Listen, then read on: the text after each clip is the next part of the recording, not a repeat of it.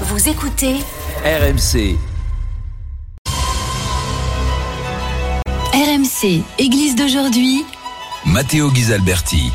Bonsoir et bienvenue dans l'Église d'aujourd'hui, l'émission religieuse proposée par le diocèse de Monaco tous les samedis soirs sur RMC. Ce soir, nous allons parler d'un fait qui concerne un peuple entier, le peuple arménien, euh, et en particulier les, les, Arméniens qui habitent le Haut-Karabakh, une région euh, à majorité arménienne euh, qui se trouve dans l'Azerbaïdjan. Euh, comme tout le monde le sait, en ces moments, il y a euh, des tensions très fortes et euh, beaucoup d'Arméniens sont, sont forcés de quitter euh, cette région euh, pour euh, rejoindre l'Arménie dans des conditions très difficiles. L'Arménie est un peuple euh, chrétien, le premier peuple d'ailleurs chrétien dans l'histoire. Et pour parler de cette situation, je reçois ce soir Thomas Oswald, qui est l'un des responsables de l'aide à l'Église en détresse ici en France. Bonsoir Thomas. Bonsoir. Euh, Avez-vous des témoignages qui vous arrivent de, de, de l'Arménie ou en tout cas du Haut-Karabakh, Nagorno-Karabakh, comme on dit dans, dans la langue locale? Oui, tout à fait. Alors nous, les témoignages directs nous viennent plutôt de l'Arménie elle-même, où on voit des colonnes effectivement de, réfugiés qui sont euh, qui sont reçus en ce moment même. Euh, il semblerait que la majorité des, des, 120 000 Arméniens qui étaient coincés dans, dans le Haut-Karabakh soient en train de fuir en masse depuis la, la, la décision euh, de, des autorités de l'Azerbaïdjan euh, d'envahir cette zone. Mmh. Et euh, est-ce que vos, vos contacts sont euh, des, des réfugiés ou bien des représentants de l'aide à l'Église en détresse? Alors, euh, nos contacts, ce sont, plus, ce sont des Arméniens, Mhm. de la partie arménienne qui n'est pas directement euh, concernée, si vous voulez, par, euh, par cet exode, mais ils reçoivent, euh, ils reçoivent sur place des réfugiés et ils, ils nous donnent euh, des témoignages absolument déchirants. On voit, ils avaient envoyé des, des photos en particulier d'enfants qui écrivaient leur nom sur, sur les murs de leur école pour, parce qu'ils ils savaient qu'ils allaient quitter cette école et qu'ils n'y reviendraient plus jamais. Mhm. Ils voulaient laisser une trace de, de, ce qu'ils étaient derrière eux. Il y, a, il y a des familles qui déterrent leurs morts pour pouvoir emporter le- les, morts avec eux, ceux qui ont la possibilité de le faire, pour pas laisser les cimetières euh, aux mains des, des soldats de l'Azerbaïdjan. Et on voit déjà les premières euh, désacralisations qui sont faites. En particulier, il y avait une immense croix euh, qui surplombait la, ville de Stepanakert qui a été immédiatement démantelée. C'était vraiment un symbole que les, soldats azerbaïdjanais ne voulaient pas laisser. Et donc, ils l'ont démantelée. Elle est déjà plus là. C'est une des premières choses qui, a été faite. Il y a vraiment un, un sentiment euh, d'anéantissement, d'abandon total. Euh, alors que cette région, le, le, qu'ils appellent eux l'Artsakh, que nous on appelle plutôt en général le Haut-Karabakh, c'est vraiment le cœur de la nation arménienne. C'est vraiment là, là qu'elle est née, euh, que, que son identité a grandi, et cela avant même le christianisme. hein. C'est excessivement ancien. Oui, parce que le, le peuple, le peuple arménien, pardon, est, euh, comment dire, existait déjà avant l'arrivée du, du christianisme, euh, mais effectivement, euh, l'Arménie est devenue le premier peuple à se définir euh, chrétien euh, dans l'histoire. Oui, probablement. euh, tout à- probablement. Il y a, les, les Chaldéens sont, euh, discutent aussi pour savoir si c'est pas eux les premiers, mais ça joue vraiment à très peu de choses. Ce qui est absolument certain, c'est qu'ils étaient, que l'Arménie était un royaume chrétien bien avant que la France, qui est née de l'Église, euh, devienne elle-même un royaume chrétien au baptême de Clovis, euh, près de 200 ou 300 ans plus tard. hein. Donc c'est vraiment longtemps avant. Et c'est ce qui explique que dans cette région du Haut-Karabakh ou de l'Artsakh, on trouve des églises ou des monastères qui datent euh, du IVe siècle après Jésus-Christ, euh, donc euh, c'est excessivement ancien, ancien, et puis ça atteste euh, de, de toute évidence que le, le premier peuplement connu de cette région est arménien. Et euh, vous avez dit qu'il y a déjà des premières désacralisations, c'est-à-dire que qu'est-ce qu'on fait exactement pour comprendre? Alors, euh, on, sait bien comment se comporte l'armée de l'Azerbaïdjan quand elle arrive dans un territoire armé- arménien. Il y a une haine très profonde qui existe entre les deux peuples. Et euh, lorsque, en 2020, il y a eu cette guerre terrible de 40 jours pendant laquelle euh, l'armée de l'Azerbaïdjan, soutenue par la Turquie, a, détruit les, défenseurs du, Haut-Karabakh, de l'Artsakh, euh, partout où ils sont arrivés, ils ont euh, détruit les, édifices religieux. Ils ont même, on a même des, images terribles de, de désacralisation du cimetière des, des stèles euh, arméniennes ont été détruites à coups de marteau.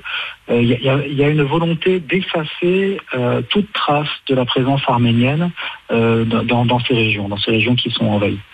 Mais il s'agit donc de, de profanation d'abord, si je ne me trompe pas. Tout à fait. Une profanation et désacralisation des églises, oui. Il y a, il a à craindre que, que la, que ces, ces, traces millénaires représentent pour euh, l'Azerbaïdjan un problème parce que ça c'est une démonstration flagrante que avant qu'il y ait des habitants euh, azéris dans ces régions-là, il y avait effectivement des habitants arméniens. Et ça ne colle pas avec le roman national qui voudrait que ces terres aient été volées par les Arméniens. Et euh, comment, de votre point de vue, et vous définissez cette situation?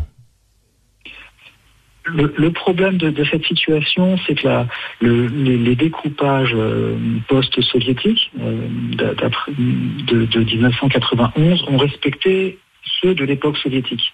Ce que je veux dire par là, c'est que pendant le pendant l'URSS, hein, euh, le, commissaire au peuple qui s'appelait euh, Joseph Staline, euh, mhm. sous, la, sous la direction de Lénine, avant qu'il devienne lui-même le, grand chef, si vous voulez, a fait des découpages dont le but était de provoquer des problèmes, de, mhm. déplacer des ethnies, qu'il n'y ait pas d'identité nationale puissante qui soit possible dans les dans les pays qui étaient découpés. en coupant l'Artsakh euh, du, reste de l'Arménie, Staline savait très bien ce qu'il faisait. Hein. Lui-même était géorgien, il connaissait très bien ces régions et il savait que les Arméniens avaient un sentiment national très fort. Et un peu comme il l'a fait en Ukraine, il a fait des découpages qui ne correspondent pas du tout à la réalité historique. Et... a fait aussi des, lui et puis les communistes ont fait des transferts de population euh, de façon à ce que des, des, des parties arméniennes soient occupées par euh, des Azerbaïdjanais, des déplacements d'Arméniens. Tout a été fait. Et vice versa aussi, si je ne me trompe pas. Tout à fait, et vice versa. Et c'est ce qui, c'est ce qui explique que, que, que dès 1991, euh, une, une guerre a éclaté entre ces peuples. Euh, vous avez parlé de l'Ukraine. Est-ce que euh, il y a des liens entre les deux les deux situations? Il y, a, un lien, euh, si vous voulez, dans, dans le contexte. C'est un peu, on pourrait parler aussi de la Yougoslavie, si vous voulez. Ces problèmes naissent parce que l'URSS est finie, si vous voulez. Euh, L'URSS maintenait une, une espèce d'ordre, même si c'était un ordre très injuste. Et quand les, quand les peuples se sont retrouvés euh, les uns avec les autres, avec des frontières qui ne correspondaient pas aux frontières historiques, il y a eu forcément des frictions. Et euh, là, par contre, on est en train de, de vivre euh, deux situations très chaudes, dans le sens qu'en Ukraine, il y a une guerre. Euh, menée par la Russie. On sait aussi que la Russie a une position de défenseur entre guillemets de, de l'Arménie. Comment comment vous voyez l'évolution de la chose de votre point de vue naturellement? Alors de mon point de vue, ce qui explique que l'Azerbaïdjan s'est senti assez fort pour euh, attaquer, c'est parce que euh, à ce moment-là, c'est parce qu'ils savent que la Russie a de grandes difficultés en Ukraine et qu'elle ne, ne, pourrait pas ou ne voudrait pas euh, jouer son, son rôle de, de, de, défenseur des Arméniens. Euh, en principe, à la fin des accords euh, de, de, 2020, à la fin de la guerre de 2020, les accords avaient été signés qui garantissaient euh, la sécurité des, des, Arméniens qui demeuraient en Artsakh, la petite partie euh, qui, qui, était restée aux mains des, des, des Arméniens de l'Artsakh, et leur sécurité devait être garantie par des forces de maintien de l'ordre russes. Or, celles-ci n'ont pas bougé, elles ont complètement laissé faire. Euh, donc ça, ça peut s'expliquer d'une part parce que la Russie a besoin d'alliance avec l'Azerbaïdjan, et d'autre part peut-être aussi parce que la Russie euh, est en position de faiblesse et qu'elle n'a peut-être pas les, ressources militaires euh, pour se lancer dans un nouveau conflit. Euh, la, situation est encore plus large que ça parce qu'à vrai dire, en, déjà en 2020, on n'a pas vu la Russie bouger très vite. Elle a attendu 40 jours avant d'imposer un cessez-le-feu. Et à cette époque-là, on pouvait imaginer qu'elle euh, a fait ça parce que Nicole Pachinian, donc le premier ministre arménien, avait fait euh, de, trop grands signes d'ouverture avec l'Occident et, par conséquent euh, avait l'air d'abandonner la très ancienne alliance qui existe entre la Russie et l'Arménie. Naturellement, nous, dans, dans notre émission, dans l'Église aujourd'hui, nous n'essayons pas de euh, résoudre, refaire le monde, mais voilà, on a essayé de, de, de donner un, un, peu un point de, de, vue à travers aussi les, les témoignages que euh, vous avez reçus depuis euh, l'Arménie après le, le, début de l'exode de, euh, des populations d'ethnie arménienne depuis le Haut-Karabakh. pour revenir en France, vous, votre association, l'aide à l'Église en détresse, se mobilise pour les chrétiens arméniens. Euh, Est-ce que vous pouvez nous dire euh, quelque chose de vos initiatives? Oui, tout à fait. Alors, il se trouve que lundi 9 octobre prochain, il y a une soirée au, bol qui est organisée au théâtre de la Tour Eiffel euh, avec euh, Franck Ferrand qui sera qui sera là. Et c'est une soirée justement de collecte de dons dont l'un des bénéficiaires est, sont nos, nos, projets en Arménie. Alors, il se trouve que cette soirée a été organisée bien avant qu'il y ait, l'offensive dont on parle en ce moment parce que on savait déjà qu'il y avait de, de, grandes inquiétudes pour euh, pour les Arméniens du Haut-Karabakh. Donc là, ça, voilà, ça fait partie d'une de, nos récoltes de dons. Après, l'Arménie est pour nous un sujet de préoccupation constant. On a un magazine qui s'appelle L'Église dans le monde qui, qui raconte l'histoire des, des, communautés chrétiennes en danger à travers le monde et dans lequel nous parlons fréquemment de l'Arménie. On a, on a fait deux couvertures dans, dans la dernière année là, sur, sur l'Arménie. Euh, parce que euh, c'est un sujet constant, constant de préoccupation. Et euh, si quelqu'un de nos auditeurs veut aider le peuple arménien à travers l'aide à l'Église en détresse, qu'est-ce qu'il peut faire? Alors simplement faire un don en se rendant sur notre site internet hein, euh, par ce biais-là, il, verra aussi les projets que nous, nous tenons en Arménie. Et il y a en particulier les projets qui sont euh, réalisés avec les sœurs de l'Immaculée Conception.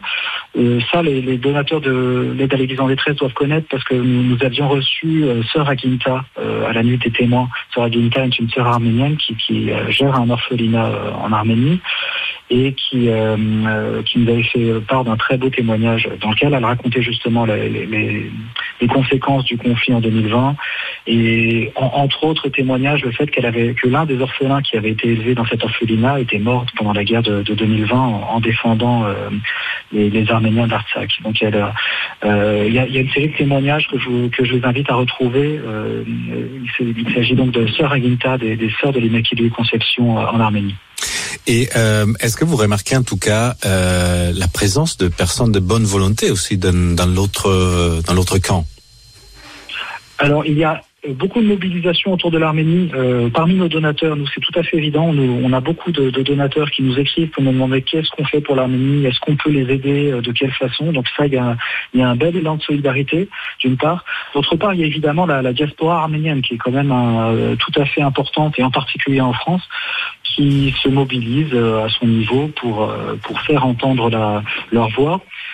Malheureusement, euh, les Arméniens auraient besoin d'alliés stratégiques. Hein. Là, je reviens un peu à, ce que, à la géopolitique dont on parlait tout à l'heure. Elle, manque terriblement d'alliés. Elle est du, mauvais côté de l'histoire. Elle est prise entre euh, des puissances qui lui sont hostiles. Euh, le, seul allié vraiment solide qu'elle ait pour le moment, qui, qui, la défende sur le plan international, c'est l'Iran. Et l'Iran n'est pas le meilleur allié qu'on puisse avoir en ce moment. Et, et l'Occident, à votre avis, devrait faire plus? L'Église peut-être aussi, l'Église catholique oui, bah, l'Église catholique, on, on appelle de, de, tous nos voeux, déjà à prier, prier pour les Arméniens, parce que c'est la, première chose qu'ils nous demandent hein, quand on a des Arméniens au téléphone et, euh, si on leur parle de la situation, ils nous demandent presque systématiquement prier pour nous. Nous, nous allons prier ensemble parce qu'on a, vraiment besoin de sentir la solidarité de l'Église universelle. Euh, ça, c'est la première chose. Après, faire connaître la situation, il y a, y a beaucoup de personnes pour qui euh, cette situation n'est pas claire parce que effectivement, l'Artsakh n'est pas une euh, n'est pas une région qui appartient officiellement à l'Arménie. C'est pas cette frontière euh, internationalement reconnue. Donc, on, on, voit par exemple dans la presse que euh, ces Arméniens sont des séparatistes. Alors, ce, ce, terme est assez insultant pour eux parce qu'ils ont ils ont jamais souhaité faire partie de l'Azerbaïdjan. Et je peux vous garantir que si un référendum était fait demain dans cette région, il y aurait 100% de personnes qui souhaiteraient être attachées à l'Arménie et qui voudraient certainement pas euh, rejoindre l'Azerbaïdjan. Donc euh, voilà, il y a le, métier d'information est, aussi important Et euh, c'est pour ça que nous, tenons tant à, à, porter leur voix et c'est pour ça que nous continuons à leur consacrer beaucoup de place dans, dans notre magazine et sur notre site internet. Je vous remercie Thomas Oswald. Je rappelle que vous êtes l'un des responsables, des représentants de l'aide à l'Église en détresse, l'association AED Aide à l'Église en détresse ici en France. Et je remercie aussi tous nos auditeurs qui pourront retrouver cette émission sur euh, le podcast et aussi euh, le site de RMC. Et je vous donne rendez-vous à samedi prochain. Merci. Bonne nuit. C'était Église d'aujourd'hui, une émission présentée par Matteo Ghisalberti, à retrouver sur l'application RMC et sur rmc.fr.